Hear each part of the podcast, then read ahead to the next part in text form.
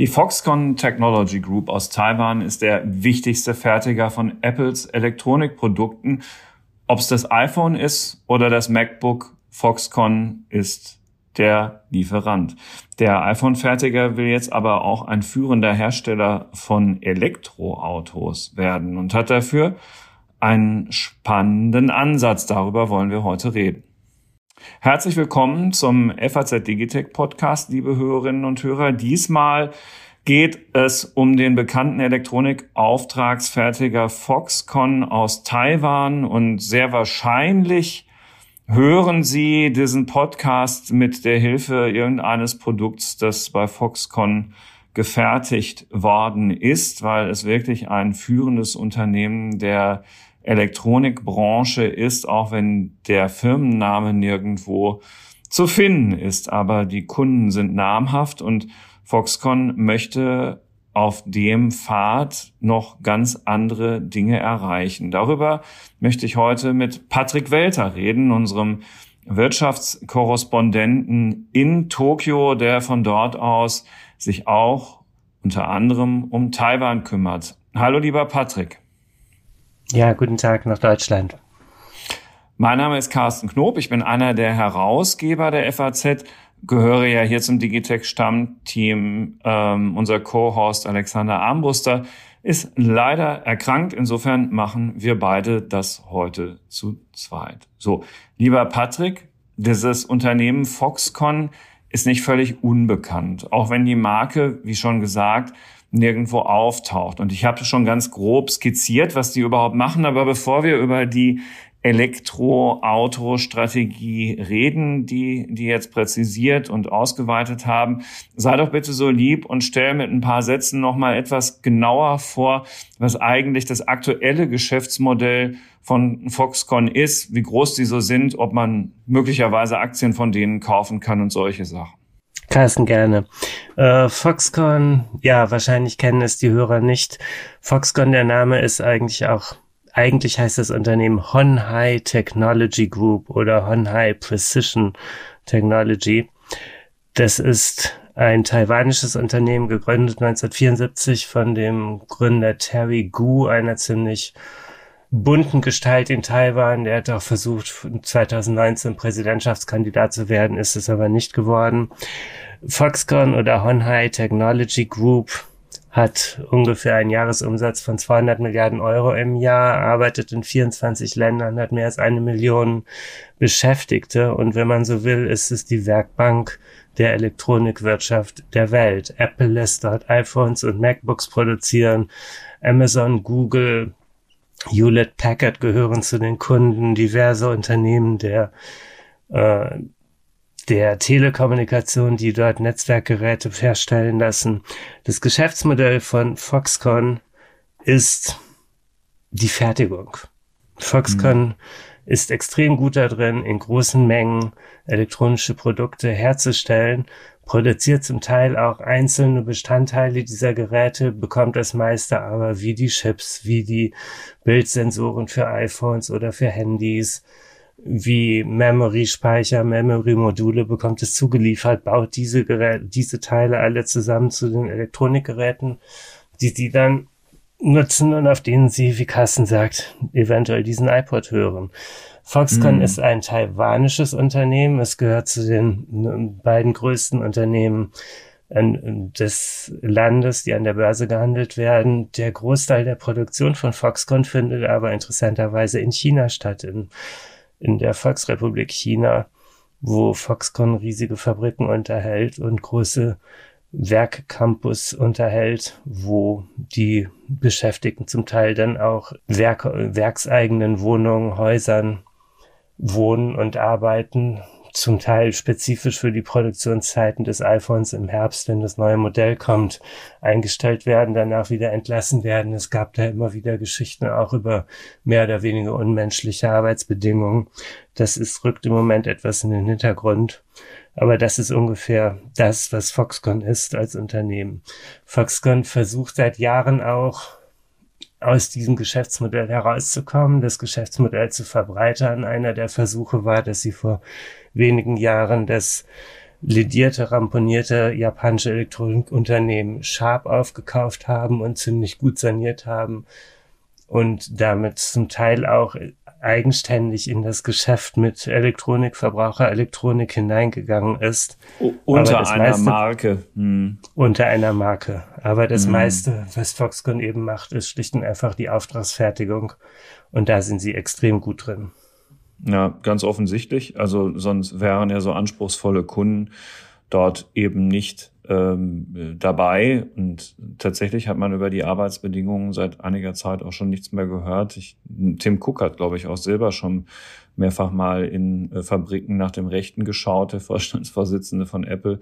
Weil schlechte Nachrichten kann man natürlich, wenn man so edle Produkte verkaufen möchte, da auch nicht dauerhaft gebrauchen. So. Und jetzt äh, warst du aber am Dienstag dieser Woche auf einem Termin oder du hast zumindest diesen Termin begleitet.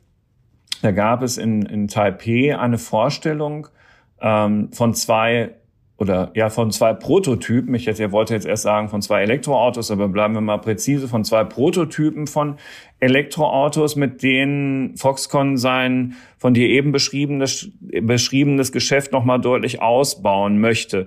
Ähm, Schritt für Schritt, bevor wir zum Großen kommen, was haben die da für Prototypen vorgestellt?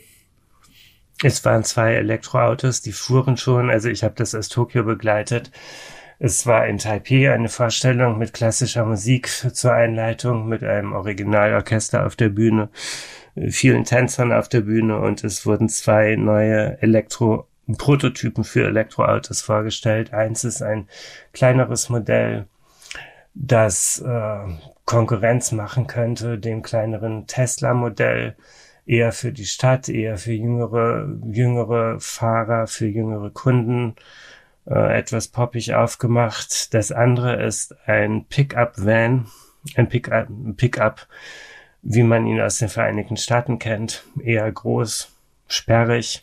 Also so ein Kleinlastwagen mit einer Pritsche hinten drauf, ne, wo man hinten was draufschmeißen kann. Ja. Ein Wagen mit Pritsche ja. hinten drauf. Ja. Das, das Video, mit dem er vorgestellt wurde, er wurde, er fuhr auch in die Halle hinein, aber das Video, in dem er vorgestellt wurde, zeigte eine chinesische oder taiwanische Familie, die mit dem Pickup zum Wochenende ins Grüne fuhr und daneben das Zelt aufbaute und danach wieder zurück nach dem Wochenende mhm. wieder zur Arbeit fuhr. Das zeigt auch, wo die Zielgruppe ist.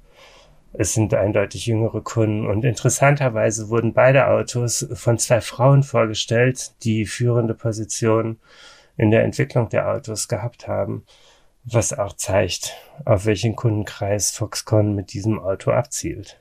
Hm. Und äh, die haben sich ganz namhafte äh, Designexpertise reingeholt. Also das, das kleinere, der kleinere Personenwagen ist mit dem italienischen Designstudio Pininfarina entwickelt worden. Im letzten Jahr hat, es waren, dies waren die Prototypen Nummer 4 und 5. Im letzten Jahr, vor einem Jahr, hat Foxconn schon mal drei weitere Prototypen für Elektroautos vorgestellt. Auch davon ist eines schon zusammen mit Pininfarina entwickelt worden. Das zeigt, dass Foxconn dort große Ambitionen hat. Aber das Geschäftsmodell ist nicht, dass Foxconn selbst diese Autos unter dem Namen Foxconn oder Foxtron oder Honhai verkaufen möchte, sondern das Interessante an diesem Geschäftsmodell ist, dass Foxconn wieder als Fertigungsspezialist auftreten möchte und diese Autos an Dritte verkaufen möchte, ja. Ja, das heißt also, nur um das äh, für die Hörerinnen und Hörer so ein bisschen plastischer zu machen, jetzt, also angenommen, ich greife das Beispiel jetzt aus der Luft, aber es ist trotzdem auch nicht völlig unrealistisch, weil angenommen, ich wäre Manager bei Ford und meine Kapitaldecke ist so ein bisschen angespannt und ich hätte in den vergangenen Jahren nicht so richtig viel Geld in eine Elektroplattform stecken können und ich bräuchte jetzt aber kurzfristig mal ein attraktives Modell, dann könnte ich jetzt bei Foxconn klingeln und sagen, sagt mal, könntet ihr euch nicht vorstellen, diesen Pickup als fortzubauen? Ist das der Plan? So ungefähr, ja. Mhm. Soweit es, soweit Foxconn es durchdringen lässt, so ist der Plan. Carsten mhm. Knob möchte ein Autounternehmen aufbauen, ist Äh, sucht, ja, einen, ja. sucht einen Entwickler, der einem das Auto entwickelt, der die Fertigung übernimmt und das hinterher unter dem Namen Knopauto und äh, an den Markt bringen kann. Und damit kann man bei Foxconn klingeln und die Expertise einkaufen. Ganz klar eine Plattformstrategie. Ja, aber no, noch mal nachgefragt. Also so, so, für so ein Auto braucht man ja schon auch Fabriken und jetzt sind die ja Fertigungsspezialisten, hast du gesagt. Haben die denn Autofabriken? Schon jetzt? Also Foxconn beginnt einzelne Autofabriken aufzubauen, aber Foxconn arbeitet, arbeitet mit Partnern zusammen und hat über diese Variante schon zu, äh, zum Zugriff auf Produktionskapazität.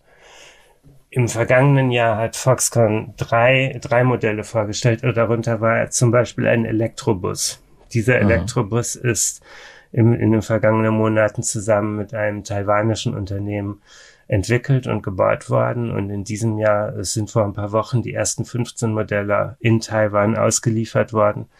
Und in diesem Jahr sollen Ende des Jahres 40 dieser Elektrobusse auf Taiwans Straßen unterwegs sein im Stadtverkehr. Das heißt, das Modell ist, Foxconn entwickelt die Autos, Foxconn übernimmt die Fertigung, arbeitet aber zusammen mit anderen Unternehmen, die die Produktionskapazität in Taiwan haben. Dasselbe gilt für ein Personenwagen Modell C, was Foxconn letztes Jahr als Prototyp vorgestellt hat.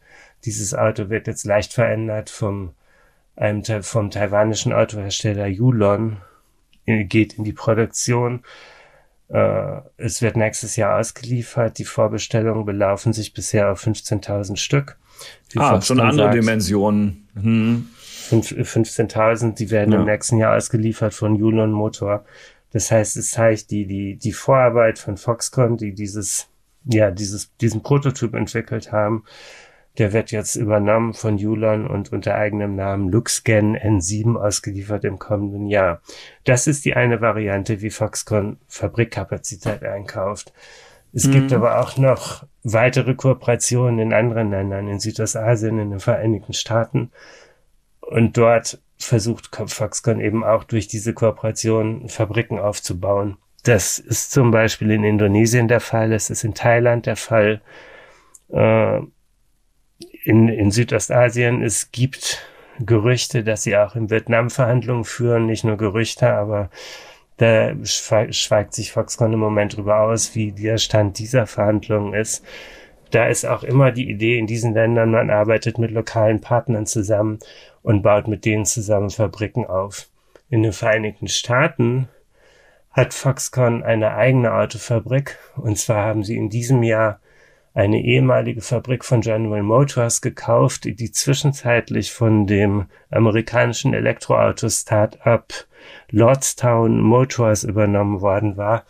Lordstown Motors ist in ziemlichen finanziellen Schwierigkeiten, so dass sie in diesem Jahr die Fabrik an Foxconn verkauft haben. Und da ist die Kapazität gigantisch, ne? Also, was hattest du geschrieben? 500.000. Ja. In dieser Fabrik in Ohio soll die Kapazität 500.000 bis 600.000 im Endausbau ja. betragen. Und in dieser Fabrik will Foxconn Elektroautos für amerikanische Startups vor allen Dingen bauen. Sie haben Verträge mit Lordstown Motors, sie haben eine Absprache mit Fisker, das ist auch ein Startup, das sportliche Elektroautos herstellen will. Sie haben einen Vertrag mit Monarch Traktor. Das ist ein Traktorhersteller, der autonom fahrende Elektrotraktoren entwickelt und die in dieser Fabrik gebaut werden sollen. Und es gibt noch einen weiteren neuen Vertrag mit einem amerikanischen Elektroauto-Startup namens Indie EV, wo Foxconn jetzt erstmal zwei Prototypen und zwei Testwagen entwickelt bauen wird. So, das, mhm. das ist die Hoffnung, dass dort eigenständig Foxconn dann eine eigene Fabrik betreiben wird, ja. Wenn man jetzt aber ausschließlich auf das schaut rund um das Auto, worüber wir bisher geredet haben in diesem Podcast, sprenge man noch immer zu kurz, wenn es äh, gölte jetzt die ähm, Auto äh, von Foxconn vollständig zu beschreiben. Es ist nämlich eine Doppelstrategie. Sie sind nicht nur Entwickler von ähm, fertig entwickelten End Prototypen, ja, die man einfach so auf die Straße bringen kann, sondern sie sind auch Zulieferer von bestimmten Teilen und haben da auch sehr namhafte Partnerschaften, so dass ihre Autoexpertise über den Bau dieser fertigen Konzept, seriennah fertigen Konzeptfahrzeuge noch deutlich hinausgeht. Äh, sag doch noch mal ein paar Worte zu der Zulieferstrategie von Foxconn, bitte. Also Foxconn, die, die Kernidee dieser, dieses ganzen Vorhabens ist ja, dass Autos nicht mehr Verbrennerautos sind, sondern Elektroautos, dass damit die Software und die, und die Fähigkeiten im Elektronikbereich eine viel größere Rolle spielen. Und da bringt Foxconn natürlich viel Erfahrung mit. Und diese Erfahrung versuchen sie in anderen Kooperationen als Zulieferer auch zu nutzen. Sie haben zum Beispiel mit Fiat Chrysler, heute Stellantis, Verträge, Kooperationsabkommen, dass sie gemeinsam Software, Chips, Elektronikchips für Autos und digitale Cockpits entwickeln. Sie haben auch einen Vertrag, Kooperationsvertrag mit dem äh, Elektromotorspezialisten Nidec aus Japan. Das sind Versuche als Zulieferer in die, in den Markt für Automobile hineinzukommen. Foxconn versucht, hat noch ein drittes Standbein im Automobilgeschäft, dass sie vor zwei Jahren eine offene Entwicklungsplattform MHI vorgestellt haben. MHI steht für Mobility in Harmony, Mobilität in Harmonie. Und die Idee ist, dass mit mehreren hundert oder ich glaube mittlerweile mehr als 2000 Partnern, die sich an diesem Projekt beteiligen, in einer offenen Plattform Standards, für Stecker, für bestimmte Verbindungen, für bestimmte Elektronikkomponenten in Elektroautos und ähnliches entwickelt werden und auf dieser offenen Plattform damit sozusagen ein Standard für künftige Elektroautos äh, hergestellt, ent gemeinsam entwickelt wird.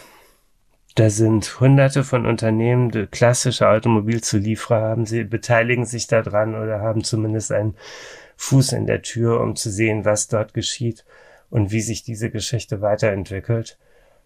Das ist äh, das dritte Standbein, was Foxconn anstrebt. Was bemerkenswert ist meines Erachtens und weshalb ich glaube, dass man Foxconn als potenziellen künftigen Anbieter sehr, sehr ernst nehmen muss, ist die Breite, mit der das Unternehmen in diesen neuen Markt hineingeht weil sie auf der einen Seite entwickeln sie eigene Elektroautos als Prototypen. Sie entwickeln diese Plattform für Elektroautos, die an andere Unternehmen weiterverkauft werden kann oder denen angeboten werden kann. Sie entwickeln eigene Computerchips, Elektronikchips speziell für die Automobilwirtschaft, so dass sie unabhängig werden können, in einem gewissen Grad zumindest, von potenziellen Schwierigkeiten in den Lieferketten, was in den letzten Jahren ja viele Automobilhersteller. Ein großes Problem. Ja, ja, da können die deutschen Hersteller ein Lied von singen, ja.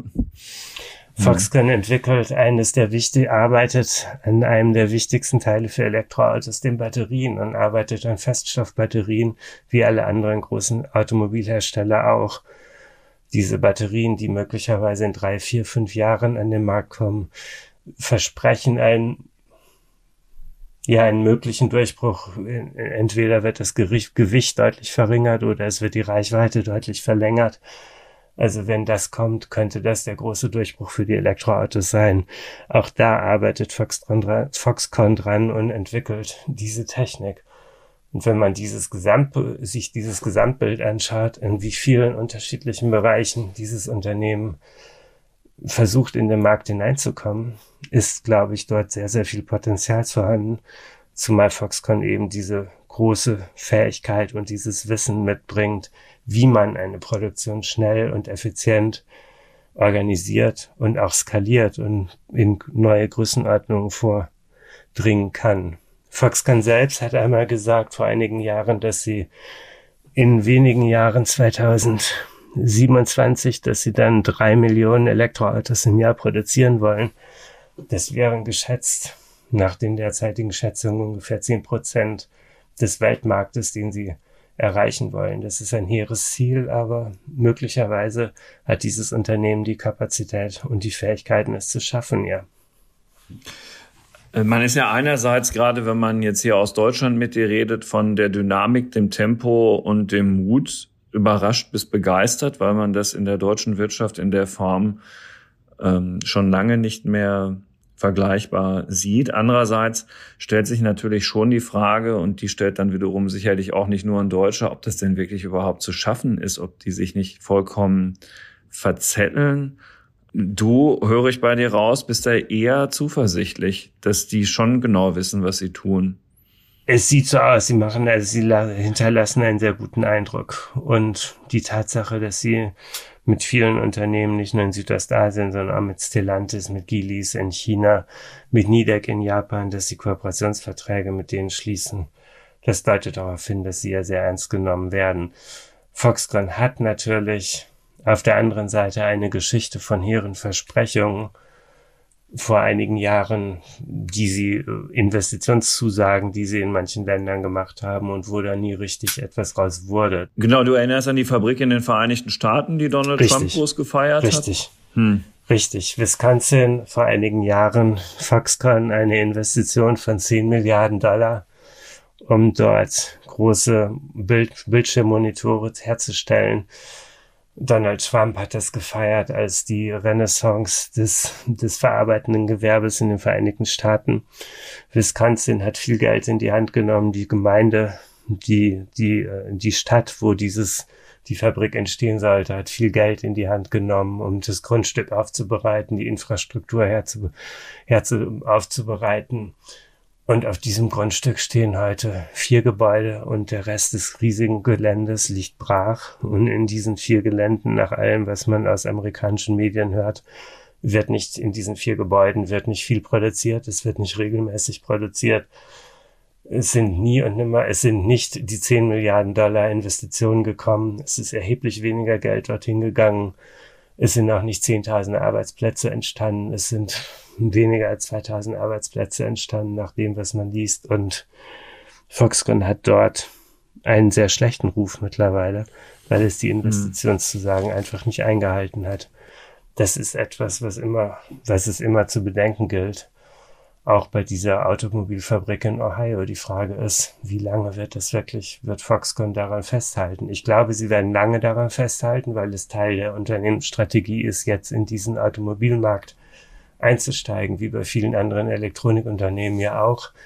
Aber ein großes Fragezeichen steckt natürlich immer dahinter, nach den Erfahrungen zum Beispiel in Wisconsin, ja. Andererseits, ne, genau, also man muss immer gucken, auf welche Seite der Waage man schaut. Äh, es kann sein, dass der eine oder andere Hörer jetzt den Eindruck hat, dass die Kooperationspartner in diesem neuen Geschäft ja alle irgendwelche lustigen Namen tragen und aber auch nicht so wahnsinnig relevant sind. Mag sein, dass diese Firma Stellantis auch noch nicht bekannt genug ist, aber dahinter verbergen sich halt keine anderen Unternehmen als Peugeot, Citroën, Opel, Fiat, die in diesem ähm, Konglomerat jetzt unter französischer Führung sehr, sehr gut geführt zusammengeschlossen worden sind und natürlich auch einiges an Marktmacht auf die Straße bringen. Und gerade für Hörer aus dem Rhein-Main-Gebiet ist das Ganze dann plötzlich mit der Verbindung zu Opel in Rüsselsheim ganz, ganz nah.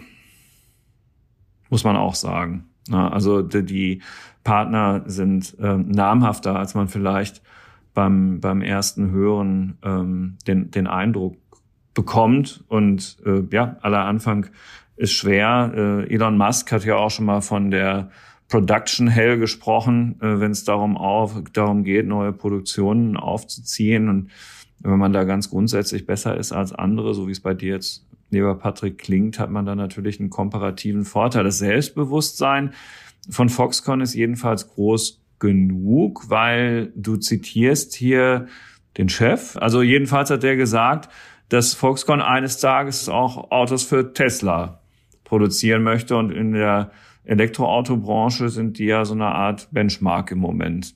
Ja, es ist eine der, der Wünsche, der Träume, der Hoffnung, auch für Foxconn, auch für Tesla zu produzieren. Ja, Aber ja. das ist natürlich nicht ausgeschlossen. Ich meine, Elektroautos sind erheblich einfacher herzustellen.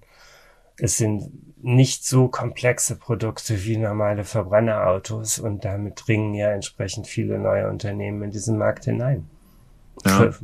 Tesla war vor einigen Jahren auch ein sehr kleines Unternehmen, was kleine Elektrosportwagen herstellte und das damals hätte auch keiner erwartet, dass dieses Unternehmen jetzt der Weltmarktführer derzeit im Elektroautobereich ist. Das heißt, diese kleinen Namen, Fisker, Lordstown, das kann alles sein, dass das schief geht. Aber nichtsdestoweniger dieser Trend, dass kleinere Unternehmen in diesen Markt hineinkommen und dort realisieren, das ist, glaube ich, ein Trend, den der Volkswagen und Co. noch zu schaffen machen könnte. Ah. Jetzt haben wir hier vor einiger Zeit unseren Kollegen Roland Lindner im Podcast gehabt. Das ist ja schon jetzt auch wieder in, in ein paar Monate her, jedenfalls mit Blick auf den Punkt, um den es mir heute geht. Ähm, da haben wir am Anfang des Jahres war es ähm, über Sony gesprochen mit dem Roland. Und mhm. die hatten nämlich in den Vereinigten Staaten auch Autos vorgestellt. Und das ist ja jetzt auch nicht unbedingt das, was man sofort mit Sony assoziieren würde. Und ähm, wir hatten ein Vorgespräch geführt und da hattest du gesagt, wenn wir über Foxconn reden, müssen wir um, auf jeden Fall auch über Sony reden und über deren Autostrategie. Ist, ist das einfach nur ein weiteres Beispiel für die beschriebenen Veränderungen ähm, hier in, in diesem Markt und dass das ein, ein weiterer Elektronikspezialist und in dem Fall sogar mit einer wohlklingenden Weltmarke eben diesen Markt auch für sich ins Auge gefasst hat? Ja, nein, es ist, äh, es ist auf der einen Seite ist es der große Trend oder es ist ein, ein großer Trend hier in, in Asien, das Elektronikunternehmen und nicht nur in Asien, aber vor allen Dingen Asien, das Elektronikunternehmen den Automobilmarkt für sich entdecken. Wenn ich nach Japan gucke, wo ich ja, da ich ja nun in Tokio wohne, ich meine Panasonic ist schon seit einigen Jahren dabei, sich als Autozulieferer von Cockpits, von Elektronikgeschichten und anderem sehr stark zu etablieren und in den Markt ein neues Standbein aufzubauen und darüber das traditionelle Geschäft mit der Verbraucherelektronik fällt dabei etwas, geht nach hinten, er fällt, fällt etwas zurück. Bei Sony ist es dasselbe. Ich meine, Sony lebt nach wie vor von der PlayStation, aber Sony lebt vor allen Dingen auch davon, von seinen Bildsensoren, von den, die sie, äh, die sie herstellen, die sie für Smartphones und alles andere Mögliche herstellen. Diese Bildsensoren nutzt Sony auch oder verkauft sie auch an die Automobilbranche, weil diese Bildsensoren eines der wichtigsten Bestandteile sind, um, um selbstfahrende Autos herzustellen dann braucht man ja sozusagen den, man braucht Augen für die Autos und da sind die Bildsensoren von Sony eine Möglichkeit dazu. Sony selbst stellt jetzt, hat jetzt aber vor einigen Jahren auch schon mittlerweile zwei Prototypen vorgestellt von eigenen Elektroautos und hat in diesem Jahr ein Gemeinschaftsunternehmen mit Honda gegründet, um dieses Elektroauto 2026 auf die Straße zu bringen, vor allen Dingen zunächst erst in den Vereinigten Staaten und in Japan. Das Interessante daran ist, ist nicht, dass Sony sich mit Honda zusammengetan hat, sondern dass Sony ähnlich wie Foxconn, aber auch anders als Fox oder ähnlich wie Foxconn erkannt hat, dass Elektroautos nicht nur Autos sind, sondern eigentlich durch Software gesteuerte Elektronikgeräte.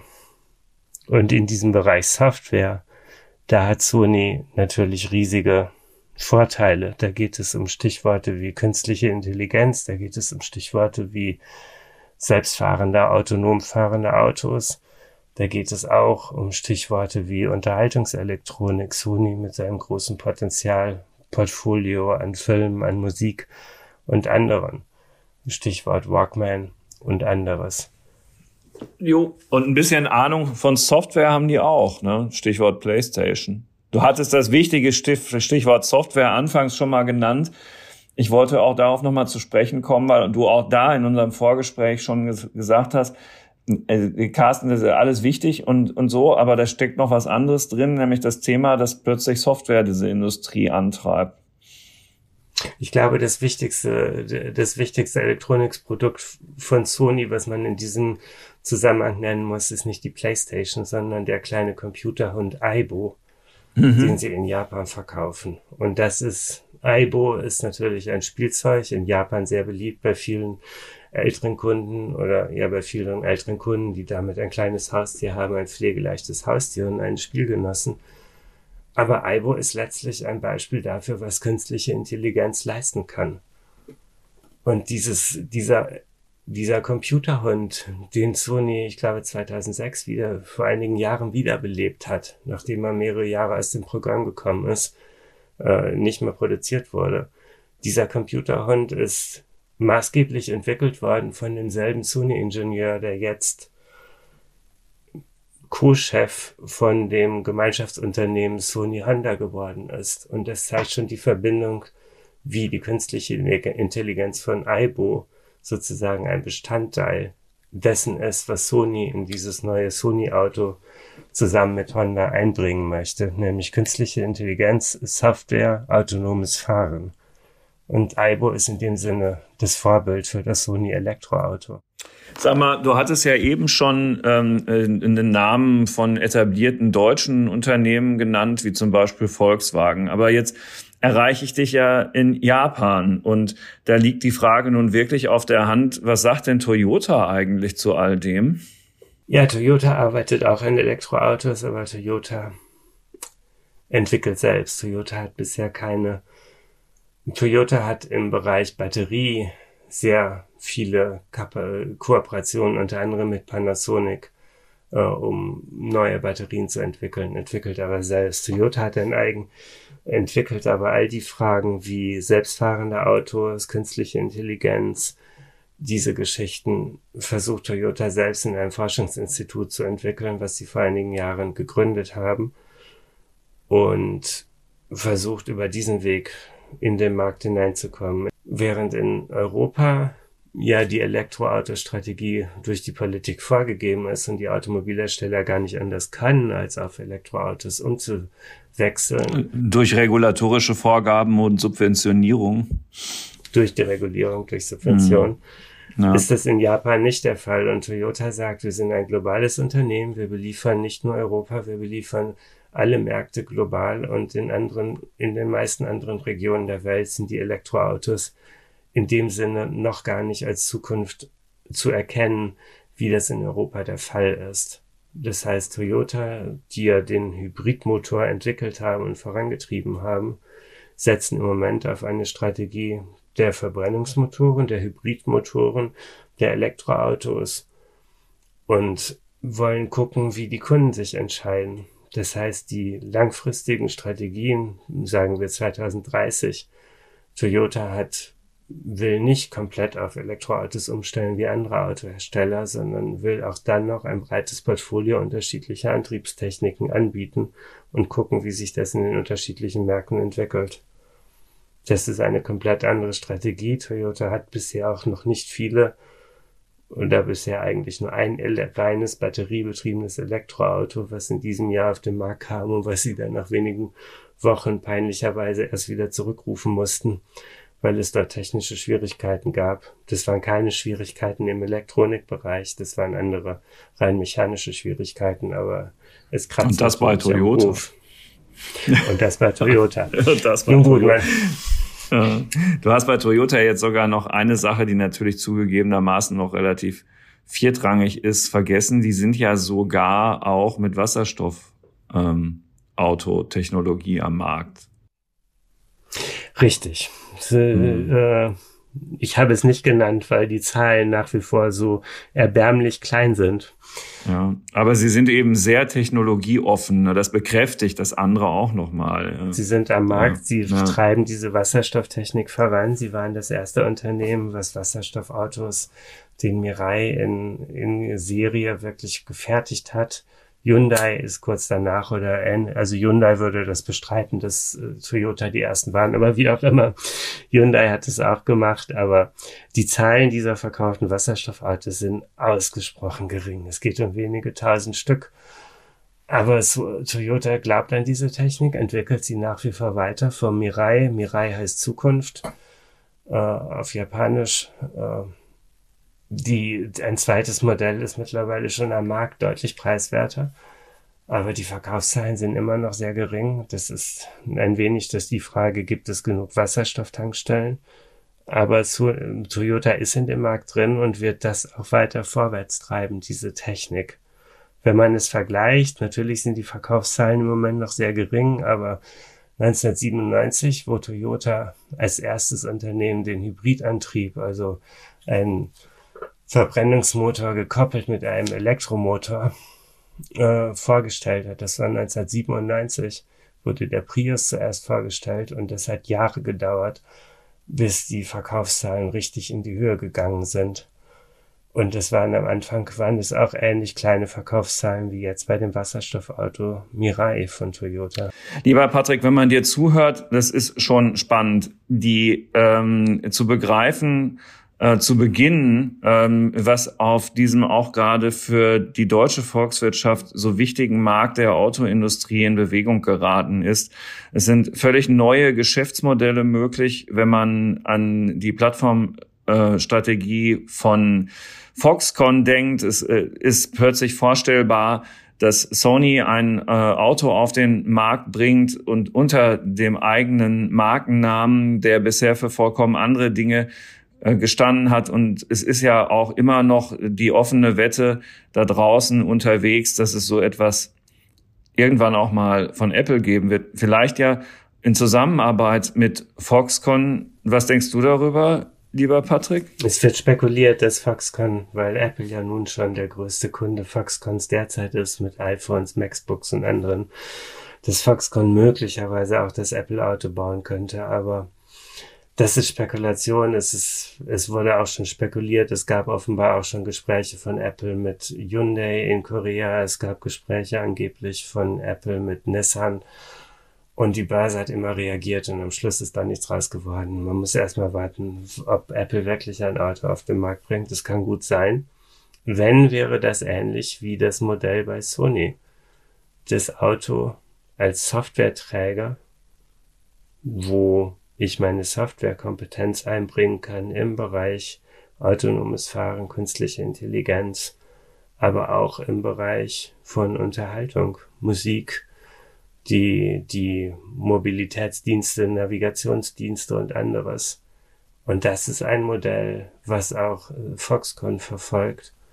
Die Idee, dass das Auto eigentlich wie ein iPhone genutzt werden kann als Plattform, um andere Software drauf zu spielen, um langfristige Kundenbeziehungen und Subscriptions, Abonnements zu erzielen, so dass ich von einem Auto nicht nur das Auto verkaufe, sondern auch dauerhafte Einnahmeströme erziele, indem ich Abonnements für Zusatzdienste verkaufe. Ja. Genau, und liebe Kolleginnen und Kollegen von BMW, das mit der Sitzheizung zu versuchen, ist keine gute Idee. Das kann man besser machen und äh, hoffen wir doch wirklich, ähm, dass äh, äh wir es nicht den Amerikanern oder Japanern oder Taiwanern überlassen, ähm, äh, der deutschen Autoindustrie zu zeigen, wie das funktioniert. Lieber Patrick, danke für deine Einblicke. Ich bin mir sicher, dass wir viele spannende ähm, Aspekte in die Debatte interessierter Hörer hineingetragen haben. Ihnen, liebe Hörerinnen und Hörer, einmal mehr vielen Dank fürs Zuhören. Ähm, bei Interesse an diesen Themen, übrigens auch rund ums Auto und Technik und Motor, schauen Sie sich doch gerne auch die FAZ Digitech App an, die Sie in den einschlägigen App Stores zum Download finden. Patrick, viele Grüße nach Tokio und zu diesem Zeitpunkt, zu dem wir den Podcast aufnehmen, darf ich sagen, gute Nacht. Ja, gute Nacht oder einen schönen Tag nach Frankfurt, lieber Carsten. Bis Danke. bald. Tschüss. Tschüss.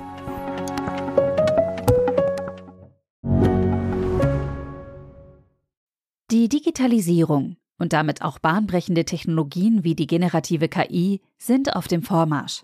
Investitionen in die digitale Transformation werden für Unternehmen zunehmend unausweichlich. PwC hilft ihnen dabei, zukunftsweisende Technologien einzusetzen und gewinnbringend in ihrem Geschäftsalltag zu nutzen. Mit seinem umfassenden Cloud- und Digital-Know-how macht PwC Ihr Unternehmen zum digitalen Champion. Mehr auf pwc.de/cloud-digital.